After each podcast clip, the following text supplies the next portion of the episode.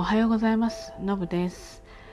えっ、と今日はですね、ちょっと私としてはこう認識を改めなくちゃいけないなっていうことがあって、えまあ、そのことについてお話ししたいと思います。えー、ままあ、知っている方たちなんですけれども、まあ、ある団体でね、クラスターが発生したんですよ。あのまあ二十歳前後の人たちが多いので、ほとんどの人が軽症なんだけれども、まあ、一気に広がってしまったと。でその中のですね一定数があの実はコロナワクチン、ね、ワクチンですよねワクチンを2度接種してるんですね。で、まあ、2度接種していると、まあ、感染しないわけじゃないけれどもしにくいって聞いていて、まあ、しにく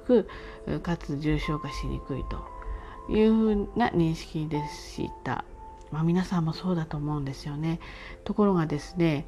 周りとの人数の人たちが、えー、かかっていると。でそこのですね、まあ、主治医というか、まあ、そこの団体に、まあの専門にケアしているお医者様がその事実を知ってかなり驚かれて抗体検査をさせてほしいということで抗体検査をしたそうです。そうしましたところですねそのもうほぼ全員その2回接種して感染したほぼ全員の、えー、抗体の数っていうんですかねこれがかなり多かったそうなんですよね。これだけの結果が出ているのにもかかわらず感染してしまうっていうことで、えー、非常にその医師自体がですねあの驚かれ、えー、やっぱり認識を改めないとというふうに思ったそうです。で私もですねさっきに話したようにワクチンを打てば、えー、それでね感染対策を怠ろうとは全然思ってないんですよ。だけれどもワクチンを打ち2回目を打ち1ヶ月ぐらい経ったら、まあ、かなりですね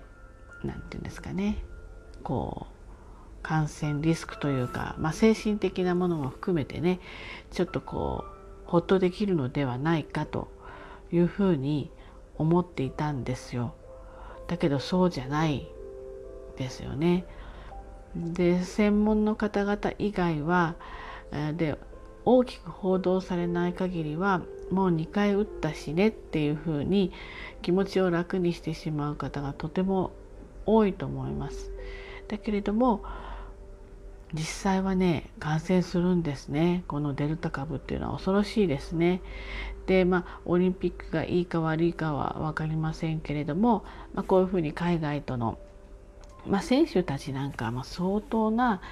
まあ、検査ねあのハードルも PCR も何回も受けて行動制限がされてかなりここは厳しいと思うんですけれどもそれ以外のねやっぱり、えーまあ入国してくる人たちがこのオリンピック関連でいるわけですよねメディナの人とか、まあ、関連の方とかね。ですので今はこのデルタ株の猛威でねこういう状態になってますけれどもまあまた違う株がね出てくることはまあ明らかなわけですよね。そうなっていった時にやっぱり今のそのワクチンだよ安心だよっていうそこで例えばもう別にマスクいいじゃんとかみんなでちょっと例えば外でね今、えー、宣言も出てるしお店もそんなやってないし外はちょっと目立つからできないけどもうみんな全員打ってるならちょっとホームパーティーやっちゃおうとかおそらくねそういうふうにちょっとこうなってくると思うんですよね。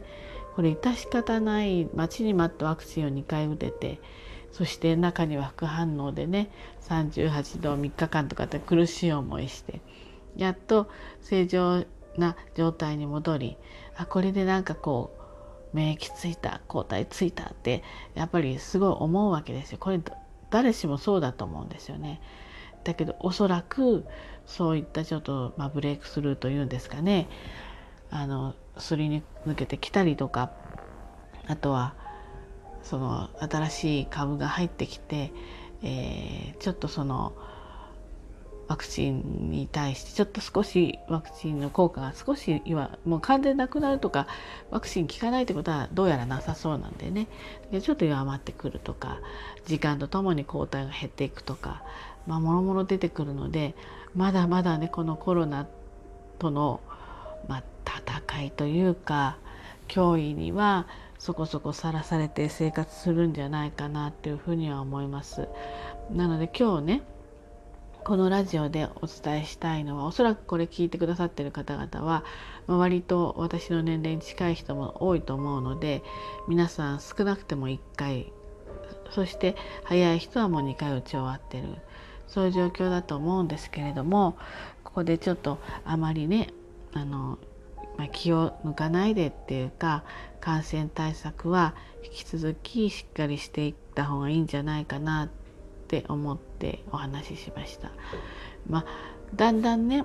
まあ、今高齢者のもうとっくに2回打ってる人たちの感染がまあ減ってはきているし重症化もまあ、かなり減ってはきているので、まあ、次の世代の私たちの世代が今ちょっと重症化リスクが大きくなってくる。なのでここの年代を受けてくるとその下の人たちがっていうふうになってくると思うんだけれどもね。やっぱりうん、自分が感染するってことは、まあ、ウイルスを持ち歩くっていう話なのでね。これがその、えー、ワクチン接種をしている人が感染した場合人にどれだけこう移してしまうのかっていうのはちょっとすいません。私にはわからないんだけれども。ただ持っているということは少なからず人に移してしまうっていうこともまあいわゆるばらまいて歩いてしまうっていうこともないわけじゃないと思うのでまあ、本当に世の中の感染者数が下がりもう重症みたいな人たちがもうな本当にごく少数増えていかない状態になりある程度見えてくるまではやっぱり警戒心は持って過ごしたいなというふうに思います。今日はちょっとそういったねえー、2度も打ってるのに感染するんだっていうしかもたまたま1人とか2人の話じゃないんでねそんな事例があの人から聞いた話じゃなく直接知るというか知ったわけなのでちょっと驚きだったのであのまあ皆さんにちょっとご報告したいなと思いました。はい、ではね、えー、今日も一日頑張ってまいりましょう。じゃあねバイバイ。